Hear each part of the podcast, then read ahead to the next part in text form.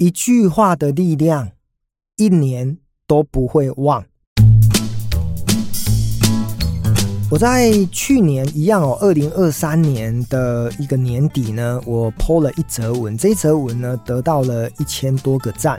呃，倒不是因为得到很多赞，想要跟大家分享这个喜悦哦，因为对于是不是能够按赞，我觉得跟脸书的运算法则，还有当然多数的一个脸友的认同度有关系。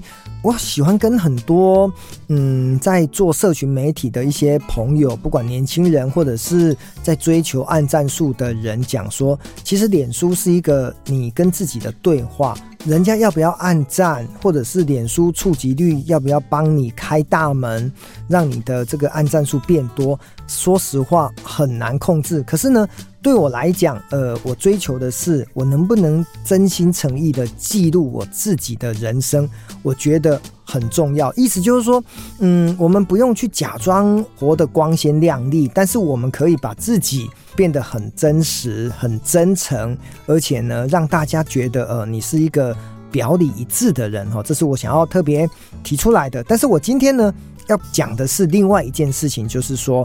因为每一年呢，我都会在年底或者是年初的时候写下一句话。这句话呢，可能呃我会用手写，然后呢抄在我的笔记本哈。就是我们每一年呢都会有一本那个笔记本，那每一年换一本，那我都会写在笔记本一句话。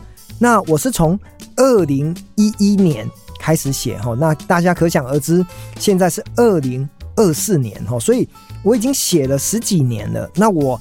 每一年呢，我都把它记录下来。那累积到现在，就有很多的一句话。那我很快，然后也很慢，来跟大家聊一聊我到底写的什么，而这一句话对我的人生到底有没有产生什么样的一些化学变化哦？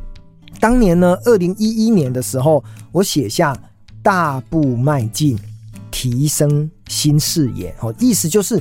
好像人生要跨出舒适圈，要能够走出去，然后你会看到新的人生风景。哈，果不其然，我在那一年呢换了工作。哈，因为我在年初写说我要大步走出去，好像呃老天爷。听到了你的愿望哦，结果呢，我就在当年的这个大概七八月，我可能就转职了哈，因为好像我一直想要有一个更有强劲的一种呃竞争力，那我就会试图的想要去做一些什么改变哦。所以呢，当你跟宇宙下订单说你想要改变的时候，我说我要看更美好的景色的时候，老天爷呢就设了一个局，然后让你走下去哦。所以大步迈进。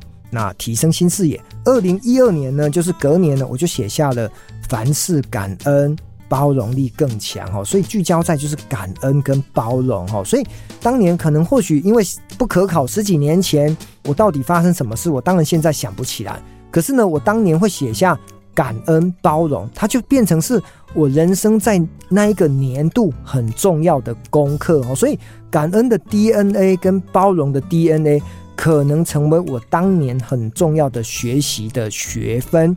那二零一三年呢，我又写了蜕变成长，内心更强壮哦，好像意思就是说我开始要向内去看待自己的人生。或许二零一三年呢，就是我的四十岁左右的年纪。我希望呢，四十岁的自己呢，在人生的一个道路上呢，有更多的一个力量来打下半场，哦，类似这样的概念。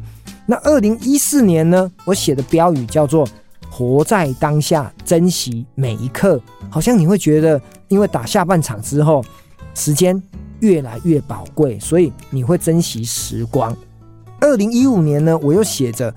爱在四方，学会更慈悲哈，所以这个关键字有一个字叫爱，有两个字叫慈悲哦，所以我就还是一样哦。对于这种人生的呃比较偏向于心灵层面，我又有更多的功课需要去做它。然后呢，到了二零一六年的时候呢，我写真诚分享、传递真善美。好，如果这里面呢，当然都很多的关键字，真诚就是呃，让人家感觉到你是一个非常真实，然后呢，非常诚实的人，那又愿意分享哦，就是大家互动的非常愉快，然后传递的讯息呢都是真善美哈，所以我想这是一个正能量的一个展现哦。好，那我到了二零一七年，我写乐在公益，热心乐助人，好，所以这很白话的就是我已经开始在做很多的社会公益啦，做很多的募款，然后呢帮助别人，好像是我在二零一七年很重要的使命。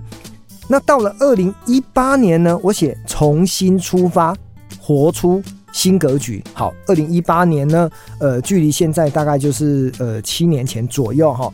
那为什么写重新出发呢？因为我正式离开了金融业，跨入了餐饮业，所以在这个过程当中呢，重新出发。那个新呢，不是新旧的新，是内心的新，但是也可以一语双关哦，就是活出新格局。因为呢，我从金融业离开，然后呢，跨入餐饮，我希望格局影响结局，自己人生有更好的发展。那到二零一九呢，我又写了云淡风轻，快乐做自己。哦，这好好像说，诶，我是不是对很多的名利？呃，开始要做一些淡薄，或者是对于自己的人生呢，好像在追求的不再只是赚钱，或者是纯粹的就是在追求物质，而能不能看到更深层的自己，快乐做自己。好，到了二零二零年呢，我写下功不唐捐，日日见有功，意思就是你所付出的一切都不会浪费。好，所以或许也就是在那两三年的餐饮经验，虽然。我可能是这个行业才算是一个比较菜鸟级，可是因为我自己呢有二十几年的工作经验，但是呢，我只要相信我每天都乐于学习，一定会有帮助。那到二零二一年的时候呢，我又写了缩小自己，用愿景领导。好，那为什么要讲缩小自己？就是哎呀，我们可能是呃宇宙的微尘众，所以自己没有什么了不起。然后呢，用愿景领导，可能或许当年呢，我读了一本书，或者是听了一场演讲，我觉得呢，呃，很多领导者他需要的不是他的专业，而是他对于未来的一种擘画能力，能够带给他的伙伴，呃，美好的未来。好，所以二零二一年我写下了这样子的一个标语。到二零二二年的时候呢，我写的是转念自省。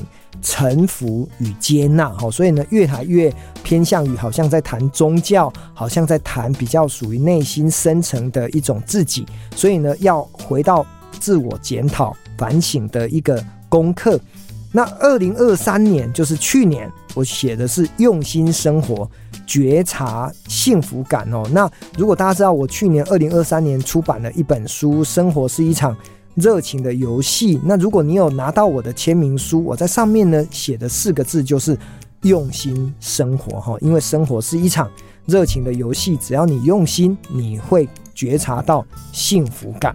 好，那在今年二零二四年呢，我写了一句话叫做利他谦逊，永怀善良心。好，这个又还是回到帮助别人，但是呢，要更加的谦卑。